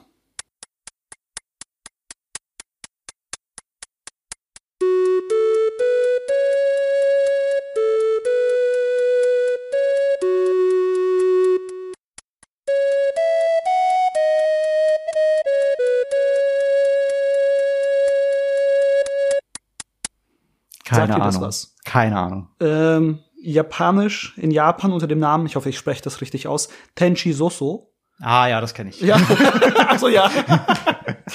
äh, ungefähr so über, also ich glaube übersetzt bedeutet das sowas wie die Erschaffung von Himmel und Erde. So. Und ähm, noch, hast du das noch nie gesehen? Ich also, glaube nicht. Es sagt mir nichts. Okay. Äh, es, ich bin jetzt auch schon super gelangweilt. Jetzt musst du mich wieder hucken. Jetzt bin okay, ich gespannt. Ich, ich, ich huck dich, aber so richtig. Das wurde von dem Studio Quintett äh, entwickelt. Die waren damals, äh, hatten sehr viel mit damals noch Enix zu tun, ähm, als Enix noch äh, nicht Square Enix war, sondern Square Enix, das wissen viele heute noch gar nicht mehr. Das waren mal zwei Firmen, einmal Squaresoft und einmal Enix. Und das waren so zwei Riesen der äh, RPGs beziehungsweise JRPGs in dem Fall, weil sie ja japanische Firmen waren. Und die haben sich dann irgendwann ja so gemerged, fusioniert. Und ähm, Quintet hat dieses Spiel entwickelt und Quintet ist bekannt für Titel wie Terranigma, Illusion of Gaia, so kennen wir es, äh, Illusion of Time kenn's glaube ich die Amerikaner, ähm, Soul Blazer und Actraiser. Das sind so die Titel, die sie gemacht haben. Und Terranigma ist so, es gibt so ein, ich sag mal, inoffizielle Trilogie von Soul Blazer, Illusion of Gaia und Terranigma, weil diese drei Titel alle sehr ähnliche oder gleiche Themes haben. Und zwar in der Regel immer das Theme der Creation, ne, der Erschaffung der Welt auf ihre eigene Art und Weise, weil es werden immer so diese Fragen gestellt, wo kommen wir her, wer sind wir, was ist der Sinn und Zweck der Existenz der Welt und der Menschen in einem fucking Super Nintendo Spiel. Und mein, ich, ich weiß nicht, wie alt ich damals war, irgendwie zwölf, elfjähriges Brain konnte das natürlich diese ganze äh, transzendente, sage ich mal, äh, diese transzendenten Vibes dieses Spiels nicht fassen. Aber ich fand's mega genial damals schon und ich habe das so oft durchgespielt und gespielt. Also ich, ich glaube, jedes Jahr habe ich es irgendwie einmal durchgespielt. Und so als junge Heranwachsender war das dann, okay, dieses Spiel macht Dinge, die andere Spiele nicht machen. Keine PS1-Spiele, keine N64-Spiele, keine PS2-Spiele. Ähm, es ist ein Top-Down-Action-Adventure-Spiel. Du spielst einen Jungen namens Ark. Du kannst dann den Namen wechseln, wenn du möchtest, beim Startmenü. Aber nennen wir ihn mal Ark. Und ich habe bis heute, äh, weiß ich nicht, ob damit wirklich äh, so ein, so ein, diese Idee von der Arche quasi gemeint nee, ist. Nee, das ist Zufall, glaube ich. ich glaube auch, das ist Zufall.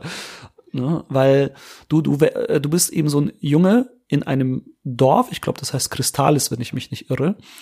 Ähm, und eines Tages machst du so eine Tür im Haus des Dorfältesten auf, die nicht aufgemacht werden soll. Und da ist irgendwie so eine Kiste. Und in dieser Kiste ist eine Art, nennen wir es mal Dämon, der aber eher positiv gestimmt ist. Und der Name ist Fluffy. Deswegen sage ich erstmal positiv. Das ist so ein pinker Blob mit Flügeln. Und die, durch das Berühren dieser Kiste werden alle Menschen in dem Dorf bis auf den Dorfältesten eingefroren.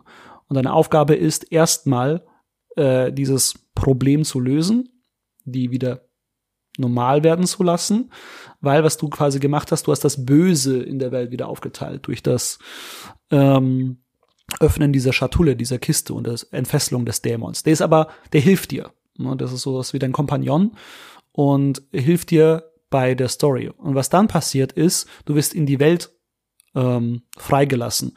Und was erstmal dann auf dich zukommt, ist, du stellst fest, dass du in der sogenannten Unterwelt bist. Und mit Unterwelt ist nicht sowas wie der Hades oder die Hölle gemeint, sondern literally die Unterwelt, also die untere Seite der Welt, was, wie auch immer du dir das vorstellst, genau so ist es. Okay deine Aufgabe ist nicht nur, also es ist auf so einer Metaebene, die Leute, die eingefroren sind, stehen für die Welt da draußen. Also du musst durch bestimmte äh, Regionen gehen, du musst fünf oder sechs Türme besuchen und da kämpfen und die Bosse besiegen. Und wenn du das tust, schaltest du die Seelen der Leute frei und die kommen aus dem Eis wieder raus. Und parallel passiert es, dass du die Welt wieder zusammenbaust, die Oberwelt, also die Kontinente. Nordamerika, Europa wird freigeschaltet oder zum Leben erweckt. Und wenn du das gemacht hast, das ist die erste Aufgabe, ähm, quasi die Oberwelt wieder zu erschaffen. Und danach gehst du in die Oberwelt und kümmerst dich, das Leben wieder auf die Oberwelt zu bringen. Weil es gibt noch kein Leben, es ist alles nur Dürre. Und wo fängt das Leben an? Mit Wasser. Deine erste Aufgabe ist quasi Wasser und die Pflanzenwelt auferstehen zu lassen. Deine zweite Aufgabe ist, das Tierreich wieder auferstehen zu lassen.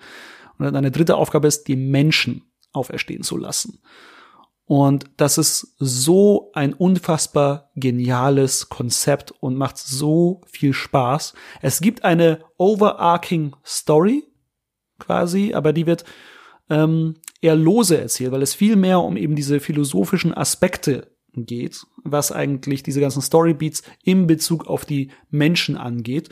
Und deine Entscheidungen stellenweise spielen eine wirklich wichtige Rolle. Also es ist nicht so, dass es ähm, nonlinear ist, das ist schon sehr linear das Spiel, aber bestimmte Eigenschaften, zum Beispiel wenn du irgendwann mal die Menschen erschaffen hast ähm, und dann in diversen Dörfern bist und Städten unterwegs bist, kannst du dann dafür sorgen, dass bestimmte Leute ähm, bestimmte Positionen bekommen. Es gibt dann zum Beispiel in irgendeiner Stadt gibt es eine Bürgermeisterwahl und da gibt es einen Trunkenbold, der sich zum Bürgermeister stellt und eine junge Frau, die sich zur Bürgermeisterin stellt.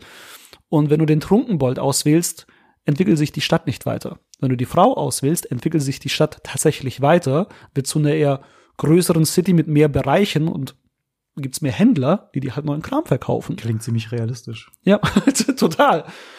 Und das geht dann so immer so weiter, äh, vor allem die Story, wenn die Menschen da sind, gibt so Konflikte mit Königreichen, du gehst immer weiter in der Story und dann äh, kommen auch noch solche Sachen wie Atomwaffen rein, so ver verrückte Wissenschaftler, die irgendwie die Welt umkrempeln wollen, weil sie eine Vision haben für die Zukunft der Menschen. Und das ist so crazy. Bist du dir sicher, dass du das gespielt hast? Es klingt wie ein Fiebertraum. es, es ist der spielgewordene Fiebertraum. Ne? Also es ist wie ein, ein genialer Trip letzten Endes. Ich habe dir gerade zugehört und dachte echt, so denkt er sich das gerade aus? so on will, the spot. Will er mich, will er mich gerade veräppeln? Was ist, was passiert hier gerade? Und es spielt sich eben aus dieser Top-Down-Action-Perspektive und I kid you not, es ist wahrscheinlich das, das Super Nintendo-Spiel, das das beste Real-Time-Action-Battle-System hat, das es gibt. Ne, wenn quasi so Chrono Trigger und Final Fantasy so die die Spiele sind, was rundenbasierte Kampfsysteme angeht, ist Terranigma das Spiel, das die das beste Real-Time-Action-Battle-System hat. Du steuerst mit einem D-Pad, du äh, läufst durch die Gegend, hast eigentlich nur eine einzige Waffe, einen sogenannten Speer, und du bekommst halt immer neue Speere dazu, letzten Endes, äh, in der Welt, die du dann rumläufst und findest.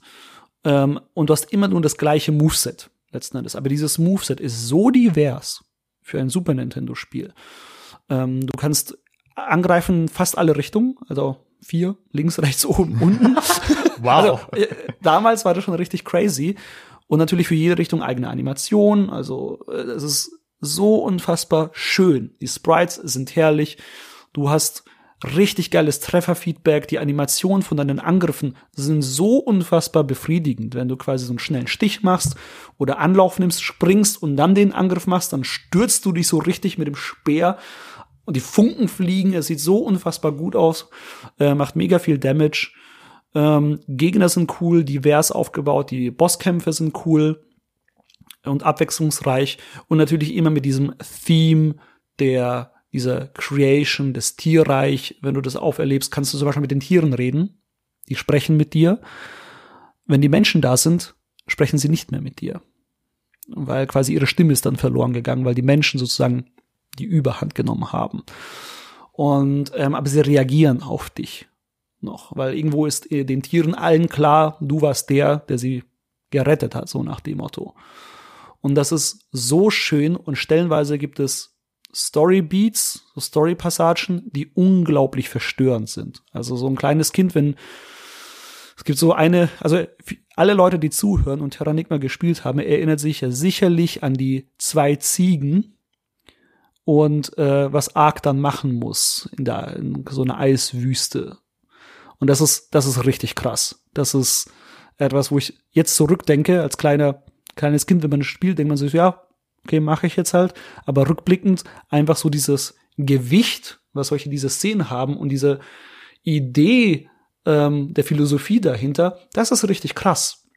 Und ich habe so ein Spiel auf so eine Ebene dann und, und heute gar nicht mehr gespielt, weil so diese Fragen, die aufgekommen sind, ich glaube, das ist nämlich auch ein Grund, warum es in Nordamerika nicht released wurde, eben wegen diesen teilweise religiösen Aspekten, ja, und, und falls halt, man, man muss halt schon sehr schlau sein, um das zu spielen. Heutzutage darf man das, glaube ich, sagen. Ja, okay, das kann man sagen. Ähm, und das hat mich einfach mega geflasht. Und das flasht mich immer noch heute. Ich habe es neulich tatsächlich wieder eingelegt. Und ich dachte mir, ey, das ist, es ist unfassbar, wie dieses Spiel überhaupt existieren kann. Und das gleiche gilt auch übrigens für die anderen äh, Titel von Quintet, wie Illusion of Time ähm, oder Soul Blazer, ähm, die ähnliche äh, Ideen und Stories vermitteln. Und Terranigma ist halt wirklich so das, äh, äh, äh, ich finde, das Magnum Opus dieses Entwicklerstudios, das es heute nicht mehr gibt. Und ich würde mir so sehr wünschen, dass einfach, ich glaube, ein Terranigma 2 ist wahrscheinlich so gesehen gar nicht mehr möglich von der Story, wie sie erzählt wird, aber dass einfach so ein spiritueller Nachfolger, der so eine ähnliche Geschichte erzählt, ne, oder grundsätzlich diese, diese Storybeats, diese Elemente und diese Fragen aufwirft, wo kommen wir her, wer sind wir, wo steuern wir hin, was verfolgen wir, was ist Existenz? Und das fand ich innerhalb eines Action-Adventure-Spiels hat es, das wirkt absurd, aber es hat wunderbar funktioniert. Wäre das ein Spiel für Hideo Kojima? Nein.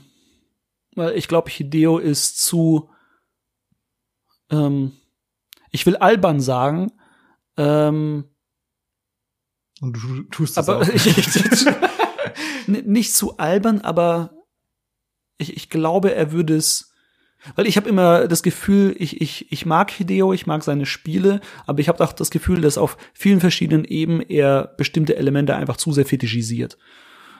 Weißt du, was ich meine? Ja.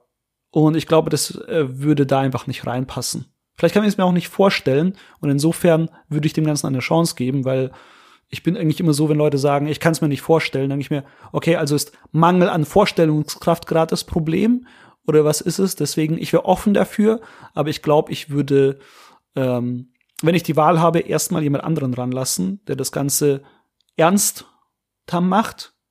Ne, natürlich gibt's auch witzige, humoristische Elemente. Ja, vielleicht wäre Hideo Kojima gar nicht mal so schlecht dafür. Ähm, aber ich glaube, ähm, eigentlich hätte ich wieder gerne Quintett da drin, weil der, der, die Leute, die das von Anfang an äh, ähm, geschrieben haben, die würde ich gerne wieder in dem Federführen sehen. Das klingt ja auch nach einer sehr einzigartigen Vision, die sie da verwirklicht haben. Total. Ich habe so ein Spiel, glaube ich, nie wieder gespielt, ne, was diese ähm, ähm, Elemente angesprochen hat.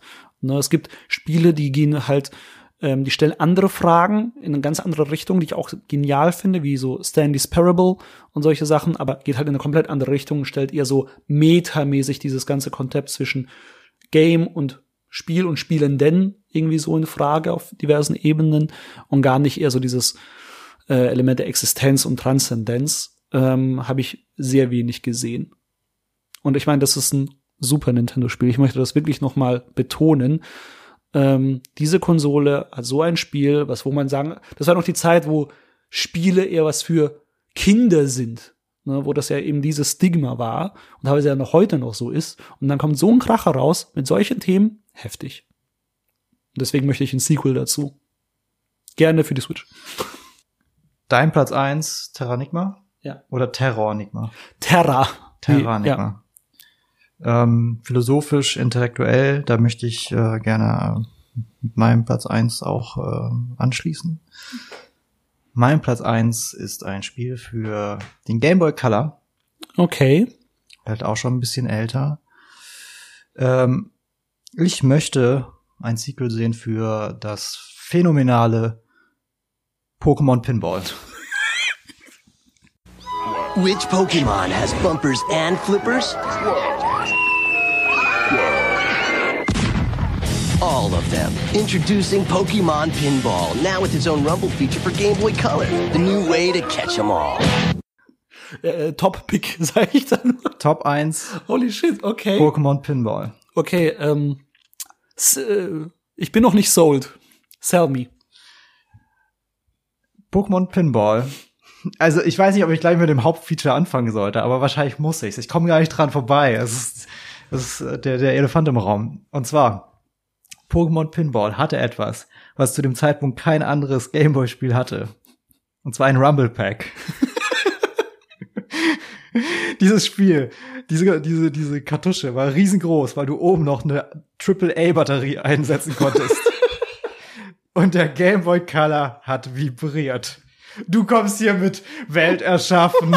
ich gerade sagen. So Transzendenz, existenzielle Fragen. Wo kommen wir her? Ja, ich habe hier so, äh, der, der Gameboy rüttelt bei meinem Spiel. Ich, ich nehme das Spiel, was vibriert. Das macht Spaß. Okay, okay. Also, es ist auch schon so ein bisschen broken, meine ganze Argumentation, weil es gab tatsächlich schon eine Fortsetzung ähm, für den, oh, ich lass mich nicht lügen, aber es gab äh, Rubin Saphir. Es gab Pokémon Pinball Rubin Saphir, während das erste Pokémon Pinball sich auf Blau und Rot gestützt hat, also auf die ersten 150 Pokémon. Okay. Ähm, ich habe extrem viel Zeit mit diesem Spiel verbracht. Ähm, Pinball-Games sind so eine Sache. Ich kann mir vorstellen, jeder hat da mal so irgendwie eins angespielt. Es gibt bestimmt auch viele Gratis-Games online, die, die das irgendwie das Thema nehmen. Aber Pokémon Pinball hat etwas ganz, ganz Fantastisches gemacht. Und zwar konntest du natürlich, wie in jedem Pokémon-Spiel, Pokémon fangen. Und das war so genial. Als Kind habe ich es noch nicht so richtig verstanden, wie es funktioniert. Weil du hast da diesen Pinball-Tisch, ja, diesen Flipper-Table, wie auch immer. Und ähm, der ist zweigeteilt, weil der Gameboy ist natürlich, äh, hat irgendwie dieses, dieses Quad diesen quadratischen Bildschirm oder fast quadratischen Bildschirm. Und du kannst da nicht so einen hohen klassischen Flippertisch darstellen. Deswegen haben sie es zweigeteilt. Das heißt, äh, wenn die Kugel von unten hochschießt, äh, wechselt sie zum oberen Bildschirm und dann, wenn sie wieder runterfällt, wechselt sie zum unteren Bildschirm. Und das klingt jetzt vielleicht so ein bisschen weird und auch anstrengend und vielleicht mag es vielen Leuten auch so gehen, dass, dass denen das nicht gefällt. Äh, ich fand es tatsächlich relativ übersichtlich. Es war ein bisschen schade, dass man die Sachen unten nicht mal sehen konnte, weil unten ist eigentlich das Spannende passieren. Du hast durch verschiedene Aktionen, das heißt, wenn du Dinge berührt hast auf diesem Tisch, naja, es gibt da immer wieder irgendwelche Bumper und Buttons, die du berührst und aktivierst oder wie, wieder deaktivierst. Du musst dann verschiedene Sachen in der richtigen Reihenfolge aktivieren und so weiter. Dadurch hast du Pokémon erscheinen lassen unten. Und diese Pokémon musstest du dann eine gewisse Anzahl ähm, ja, treffen. Also du, du musstest die dann quasi mit dem Ball, und was natürlich ein Pokéball ist, treffen. Und ähm, das klingt jetzt alles gar nicht so spannend, aber es hat extrem viel Spaß gemacht. Der Gameflow war ganz großartig. Du wolltest nicht aufhören zu spielen. Du hattest eine gewisse Anzahl an Bällen und Leben sozusagen. Und du hast versucht, in der Zeit so viele Punkte zu machen wie möglich, aber halt auch so viele Pokémon zu fangen wie möglich. Äh, du konntest innerhalb deines Tisches, der den Spielen entweder rot oder blau nachempfunden war, das heißt, es gab zwei verschiedene Tische, konntest du dann auch noch verreisen. Es gab dann diese Option, dass du sagst, ich reise jetzt in ein anderes Gebiet. Wenn du das dann freischaltest, das Gebiet, was wirklich nur eine Mini-Animation ist, du bist immer noch auf dem gleichen Tisch. Ähm, aber wenn du dann in dem neuen Gebiet bist, erscheinen andere Pokémon. Ähm, und du fängst diese Pokémon und dann gibt's noch die Option, diese Pokémon weiterzuentwickeln. Das heißt, durch verschiedene Aktionen sagst du dann, okay, ich will die Pokémon, die ich gerade gefangen habe, weiterentwickeln. Und äh, das geschieht dann nochmal in Minispielen. Es gibt dann Minispiele, die nochmal eigene Tische sind, wo du äh, irgendwie gegen Mauzi spielst, das Münzen wirft, ähm, oder gegen ganz viele Dikta irgendwie spielst, die dir im Weg sind. Und da waren so viele kleine nette Ideen dabei. Und es war wirklich ein kleines, kleines Spiel für einen Game Boy Color. Aber das will ich jetzt gerade mal gerne als AAA Switch-Titel sehen. Als, als großen Titel für eine Switch-Konsole mit all den Details, die man sich heutzutage vorstellen kann. Und zwar mit allen Pokémon, die es heutzutage gibt. Ich finde, die sollten wirklich einen kleinen, kleinen, feinen Gameplay-Loop basteln, der Spaß macht, also ein tolles Flipper-Erlebnis, aber es dann vollpacken mit Content, dass man da wirklich jahrzehntelang Pokémon fangen kann, weil es gibt ja mittlerweile irgendwie 900 Pokémon oder so. Ähm, und ich stelle mir das ganz großartig vor, mit all den Regionen, die man heutzutage hat, äh, mit all den Figuren, die man da einbauen kann. Ich glaube, da kann man sich total austoben, contentmäßig. Und ich wünsche mir da einfach äh, einen neuen Teil von, der, der, der, der, der, der logische Nachfolger ist dessen, was man damals auf dem Game Boy Color gesehen hat. Und das ist ja das Schöne, wenn du diese ganz alten Spiele nimmst, sei es bei dir ein Super Nintendo-Titel, bei mir ein Game Boy Color-Titel, diese Spiele kannst du ja quasi nur größer machen. Du kannst ja nur was dran drehen. Es ist, du könntest natürlich ein Remake machen, aber es wäre auch irgendwie weird. Es ist, es ist nicht das, was ich will in dem Moment. In dem Moment will ich mal sehen, wie würde dieses Konzept heutzutage aussehen. Hm. Und das ist, hat sehr viel mit Faszination zu tun und bei dem Titel auch mit ganz, ganz viel mit Nostalgie. Weil diesen Titel kennen, kennen glaube ich, nur die wenigsten oder haben zumindest die wenigsten gespielt. Ähm, und das würde ich heutzutage gern mal sehen. Und man braucht nicht mal mehr ein Rumble Pack. Die Switch rumbelt von, von alleine. Stellt euch das mal vor. Ihr müsst nicht, ihr müsst da nicht so eine Cartridge reinstecken und dann nochmal AAA-Batterien reinmachen. Was auf der Switch eh total doof aussehen würde. Aber die rumbelt schon von alleine. Ist das nicht fantastisch? Ist quasi wie gemacht für dieses Spiel. Ich habe dich nicht überzeugt. Ich bin erschüttert. Eddie. SimCity, Titan Quest 2 und Pokémon Pinball. Also ich bin erschüttert auf eine positive Art und Weise. Ich hätte, ich glaube, ich wäre never ever drauf gekommen, dass das deine Top 1 ist. Never ever. Und ich find's geil, muss ich ganz ehrlich sagen. Weil das, das, das ist ja wirklich was Persönliches. Und das ist echt schön. Du hast nicht gesagt, ja, ich will ein Sequel zu äh, dem, dieses eine Skate-Spiel. So, keine Ahnung, ne? Sondern es ist wirklich so sehr schön angenehm persönlich. Und genau das ist ja was wir heute machen wollten. Genauso wie deine. Und ich finde es so genial, dass unsere beiden Platz 1 extrem persönlich waren, extrem nischig. Ähm also zu Terra Enigma wünschen sich viele Leute ein Sequel, aber das ist ja oft so, dass man was, was einem persönlich gefallen hat und es kam nie ein Sequel dazu und dann wünscht ihr dann natürlich ein Sequel dazu. Ich, wenn ich wahrscheinlich irgendwo in der Pokémon-Community äh, nachschaue, gibt es bestimmt auch irgendwie genau, Millionen genau. von Leute, die sagen, oh ja, noch mal ein Pokémon Pinball, das wäre cool. Ja. Ob es dann am Ende gut wird, ist halt die andere Sache. Ja. Das wissen wir alle nicht. Wir wissen ja, auch genau, nicht, natürlich. ob uns vielleicht die Nostalgie da irgendwie ähm, äh, trügt, ja, ob es vielleicht gar nicht so geil war. Ähm, aber es einmal auszuprobieren. Das muss es doch wert sein, Millionen ja. da reinzustecken, um einfach mal zu sehen, ob es mir gefällt. Und wenn nicht, ja, äh, danke, dass ihr es gemacht habt, aber passt schon. Ja. Ähm, ich würde es gerne beenden mit noch so ein paar Titeln, die mir noch in den Sinn gekommen sind, die es nicht in meine Top 3 geschafft haben, aus verschiedensten Gründen, aber ich wollte sie nur mal erwähnen, weil vielleicht schreien jetzt auch ein paar und sagen, ey, in meinen Top 3 wäre auf jeden Fall noch das und das gewesen. Schreibt das bitte in die Kommentare auf mhm. aprobogames.de oder ähm, als äh, Twitter-Nachricht an aprobogamespod. Also deine Honorable Mentions sozusagen. Meine Honorable Mentions sind ähm, unter anderem Stardew Valley. Oh, ja. noch sehr aktuelles Spiel, aber wo ich glaube, viele Leute schon alles rausgeholt haben. Man mhm. kann es auch Ewigkeiten spielen, man kann sich Mods runterladen und so weiter, aber ich kann mir sehr gut vorstellen, dass viele Leute jetzt schon sagen, boah, Stardew Valley 2 oder was auch immer, ähm, Sandew Valley, äh, wie auch immer es heißen könnte, äh, das wünschen sie sich. Natürlich sehr unwahrscheinlich, weil es von einem Menschen entwickelt wurde, der da ein ganzes Jahrzehnt oder so reingesteckt hat. Ja. Äh, er hat sein Leben quasi aufgegeben für dieses Spiel. Zu verlangen, dass er noch ein weiteres Leben aufgibt, ist vielleicht ein bisschen zu hoch gegriffen, aber vielleicht ein anderer Mensch muss sein Leben dafür aufgeben. Finde ich, finde ich fair. äh, aber so in der Theorie kann ich mir sehr gut vorstellen, dass sich das viele wünschen. Dann anderes Spiel. Ein bisschen schwierig mit dem Sequel, weil es gibt so Spiele, die sind in sich geschlossen so perfekt, die sollten keine Sequels kriegen. Das sind so wie Filme oder Bücher, wo du denkst so, nee, es darf nicht weitergehen. Das ist das perfekte Ende, so wie es ist, ist ja. perfekt. Mhm. Aber ich nenne es trotzdem, weil es mir in den Sinn gekommen ist, und zwar Journey. Mm, ja, ja. Journey ist ein, ist ein Spiel, es ist, es, es, es grenzt an Perfektion. Es ist wirklich ein kurzes, bündiges Spiel, wo du ganz viel Interpretationsspielraum hast ähm, wo du eine kleine, feine, tiefe Geschichte erlebst und es sieht wunderschön aus. Und als Journey rauskam, war es einzigartig. Es gab kein Spiel, was wie Journey war. Mittlerweile gibt es ein paar Nachfolger, inoffizielle oder offizielle, wie auch immer, ähm, von Leuten, die an Journey mitgearbeitet haben, zum Beispiel Absu. Äh, jetzt erst vor kurzem kam Pathless, glaube ich, heißt es ich glaube, so heißt es, raus. Vielleicht, ja. Äh, und es gibt dieses komische iOS-Game von den Journey-Machern. Äh, ist es Sky? Ist es das? Nee. Irgendwie sowas, was ja, ja. Voll, zugemüllt ist mit Microtransactions, wo man oh. irgendwie für jeden Scheiß Geld bezahlen muss. Es ist so oh, okay. eine krasse Multiplayer-Experience. Es, es fühlt sich an wie Journey im ersten Moment. Man denkt so, oh ja, das ist eindeutig ein Journey-Nachfolger, aber also wie auf den Kopf gedreht, als hätte plötzlich, äh, als hätte Kapitalismus zugeschlagen.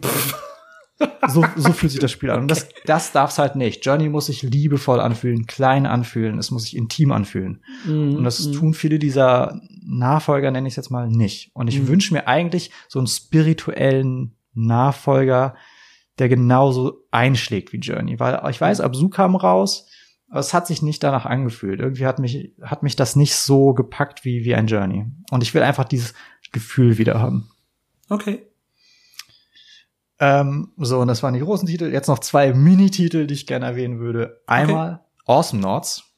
Oh, okay. Ähm, ist ein 2D-MOBA. So kann man es am besten beschreiben. Boah. Zwei Teams äh, kämpft gegeneinander, drei gegen drei, ähm, kommt aus den Niederlanden, ist äh, irgendwann Free-to-Play geworden, haben sich, die haben sich erhofft, dass es dann durch Free-to-Play viele neue Leute bekommen, neue, viele neue Spielerinnen. Hat's leider nicht, äh, es ist ziemlich untergegangen. Äh, trotzdem ganz, ganz tolles Spiel, obwohl ich gar keine MOBAs mag. Äh, also LOL, Dota und so weiter bleibt mir weg. Aber das Spiel hat für mich fantastisch funktioniert und bis heute spiele ich gerne nochmal rein, obwohl die Spielerbasis sehr klein ist. Davon hätte ich sehr gern einen Nachfolger, auch wieder sehr persönlich. Und dann äh, ein iOS-Titel, den ich durchgezockt habe und da will ich gern mehr, ist Hole Down. Ähm, Hole Down ist ein kleines Spiel, wo man, wie kann man es beschreiben? Man nähert sich einem Planeten von oben nach unten und ähm, auf dem Weg dorthin muss man ähm, Sachen zerstören, also so, weiß ich nicht, Strukturen, so Tetris-Blöcke, sage ich mal, indem man Bälle schießt. Und man hat halt eine Anzahl von Bällen, die wird erhöht, äh, man ballert die quasi weg und diese Blöcke haben eine Anzahl an Leben, zum Beispiel 99. Und dann musst du die quasi 99 mal treffen. Und du hast gerade 20 Bälle. Das heißt, du zielst auf diesen Block, die Bälle fliegen runter, äh, gehen in einem Winkel davon weg, äh, treffen wieder einen anderen Block, da, der verliert Leben und so weiter. Du versuchst diese Blöcke quasi zu, zu zerstören indem du ihnen Leben abziehst. Äh, und immer wenn eine Runde quasi vorbei ist, wenn du einmal geschossen hast, deine 20 Bälle, rücken diese Blöcke nach oben. Hm. Du rückst quasi diesem Planeten immer näher, aber diese Blöcke dürfen dich oben halt nicht berühren. Das heißt, du versuchst die Blöcke so schnell wie möglich zu zerstören. Äh, und das hat einen super Gameflow, äh, inspiriert von ganz, ganz vielen Free-to-Play-Titeln, die es so gibt, aber halt äh, als, als perfektes Indie-Spiel umgesetzt. Hat ja. einen festen Preis, sieht ganz toll aus, äh, macht sehr süchtig, ähm, hat aber leider ein frühes Ende. Also es ein bisschen fast schon zu wenig auf eine, auf eine gute Art und Weise. Ich wünsche mir einfach mehr davon. Okay. Weil es eine feste ja. Levelanzahl gibt und die ist dann halt irgendwann ist halt gegessen. Okay. Hast du noch irgendwelche Titel, wo du sagst, ah, oh, das ist mir noch eingefallen, das würde ich gerne noch erwähnen? Ja, ja. Ich, es gibt ein paar, aber ich werde erstmal nur eins nennen. Ähm, Honorable Mention. Black and White. Hm. Black and White, damals von Lionhead Studios, angeführt von ihrer Königin Mutter, Peter Molyneux. Was macht der jetzt eigentlich? Träumen. Ich glaube, das. Ich, ich hoffe, dass er einfach nur träumt. Also nicht, dass er tot ist und schläft, sondern dass er quasi irgendwie seine Träume verwirklichen kann auf irgendeine Art und Weise mit, mit Spielen, weil er ist ja schon so ein Träumer. Das ist schön. Ne? ne? Ähm, das wünsche ich. Oh. Den ewigen Traum. Okay, ist ein bisschen fies, oder? Ja, ja also ich meine ich, ich mein's im positiven Sinn ja. tatsächlich. No, ne, das, das wünsche ich ihm wirklich, weil der ist wirklich so ein Träumer und äh, super ambitionierte Ideen und irgendwie werden sie nicht so, wie er sich's vorstellt. Das finde ich irgendwie immer sehr schade. Ne? Aber zu Black and White, dem Spiel, das er vor Jahren entwickelt hat, das ist ja so ein Gott-Simulator, ne? Ähm, Nochmal zur Erinnerung, man spielt irgendwie Gott und kann Menschen anführen. Also so ein, es ist gefühlt ein Aufbauspiel, weil du irgendwie deine Siedlung aufbaust mit deinen Menschen. Und ein großer Teil dieses Spiels ist, dass du eine Kreatur zu deiner, an deiner Seite bekommst. Im ersten Black and White war das ein Affe, eine, ich glaube, eine Katze oder ein Löwe oder sowas und eine Kuh. Und ähm, die haben natürlich verschiedene Fähigkeiten, beziehungsweise bestimmte Attribute, ne, dass die, der Affe zum Beispiel der klügste ist, der Löwe oder die Katze oder was auch immer das war, die, die stärkste und die Kuh ist irgendwie so ein Allrounder oder irgendwie sowas. Ähm, also der Affe klug bedeutet, dass sie halt sehr schnell lernen und bestimmte Aktionen von sich aus machen. Zum Beispiel kannst du ähm, als Gott entscheiden, was du halt machst. Bist du ein I'm a merciful God? Bist du irgendwie gut zu deinen Leuten, gnädig, gnädig bestrafst du sie eher. Du hast natürlich bestimmte Missionen, musst teilweise, glaube ich, sogar gegen andere Götter kämpfen, die ihre eigenen Kreaturen haben. Bedeutet also, es ist auch wichtig, deine Kreaturen zu trainieren und großzuziehen. Und ähm, das hat unfassbar viel Spaß gemacht. So diese, diese ganze Gottsimulation, ähm, dass du dich um dein Volk kümmerst, die auch ernährst oder sagst, nö, ist mir scheißegal, was mit denen passiert, ich kümmere mich, ich baue lieber meine Kreatur aus und fresse die Menschen, also dass die Kreatur lernt, dass es total in Ordnung ist, die Menschen zu essen, oder ernähre ich sie anders, oder es bestrafe meine Kreaturen, lasse sie auch Ehrfurcht vor mir haben die ganze Zeit. Und ähm, da wir, es gab ein Sequel, es gab Black and White 2, das ist, glaube ich, ein, zwei Jahre später erschienen, ähm, aber danach nie wieder. Also es gab, weil ich, weil ich glaube, zwei ist auch, glaube ich, kommerziell gefloppt, weil es da sehr viele Probleme mit gab, Bugs und sonst was. Ich glaube, es ist nicht so gut angekommen. Und ich würde mir aber wünschen, dass es aufgegriffen wird von irgendwem ähm, und quasi neu aufgelegt wird, weil ich glaube, das, das hatte auf jeden Fall unglaublich viel Potenzial. Es hatte ja auch eine, um den ersten Teil, der erste war ja mega erfolgreich, wenn ich das noch richtig im Kopf habe, weil es kam ja ein zweiter Teil raus, ähm, dass da auf jeden Fall Potenzial drin steckt. Und das würde ich einfach in neu aufgelegt gerne sehen, ne? weil ich glaube, äh, mit, mit einem modernen Anstrich, mit noch mehr Möglichkeiten, die wir heutzutage haben, ähm, könnte das wunderbar funktionieren. Und es ist, und das Ding ist, es würde halt so gut passen heutzutage mit den ganzen Konzepten von Livestreaming, dass du halt äh, deine eigene Story als Gott quasi geben kannst und die Leute irgendwie da mit denen rumeierst und anführst oder halt irgendwie Schabernack mit denen treibst. Ich glaube, das hat mega Potenzial in der heutigen Zeit. Was für ein interessantes Konzept. Du bist Gott, aber hast noch dieses Wesen, was dich repräsentiert. Ja. Und dann hast du noch das Volk, die Menschen ähm, super spannend, wie man das heutzutage mit mehr Rechenpower vielleicht noch umsetzen könnte, mit mehr Ideen, mit mehr Verzweigungen. Ähm, da kann Und Humor bitte. Ne, weil die Black and White Spiele waren auch sehr humorvoll, weil du halt immer auch so bei bestimmten Entscheidungen, da waren Teufelchen und ein Engelchen, die gesagt haben, hey, wenn du jetzt das machst, finde ich voll geil. Der Teufel ist natürlich halt böse, aber scheiß drauf, böse sein ist geil. Äh, das bitte auf jeden Fall wieder weil dieser Humoraspekt, den fand ich ganz, ganz wichtig. Auch wie du vorhin erzählt hast, ne, bei äh, äh, ähm, SimCity. SimCity, genau, schlägt in so eine ähnliche Kerbe mit Aufbausimulation. Ne, und das fand ich dann bei Black and White auch ganz, ganz wichtig. Weil wenn es einfach so komplett nüchtern ist, ähm, ist das vielleicht zu tiefgründig, dass du selbst reflektierst und so, ah fuck, ich komme in so ein moralisches Dilemma. Ne, will ich die jetzt alle töten und hier die, die mein Volk ausrotten und so ein Kram. Oh, und ich glaube, mit so einer Prise Humor wird das Ganze ein bisschen relativiert. Und ich glaube, das, das ist wichtig bei diesem Spiel. Das ist mein Honorable Mention. Black and White. Bitte make it happen. Sehr schön. Wenn du nichts weiter hast, Nee. war's das für heute. Ja, das war's. Das, das hat richtig Spaß gemacht. Top 3, gefällt mir die, die Kategorie. Ab und zu streuen wir das mal so rein zwischen diesen Ja. schweren Themen, Genau. wo wir über Bugs reden, Schwierigkeitsgrade oder Politik.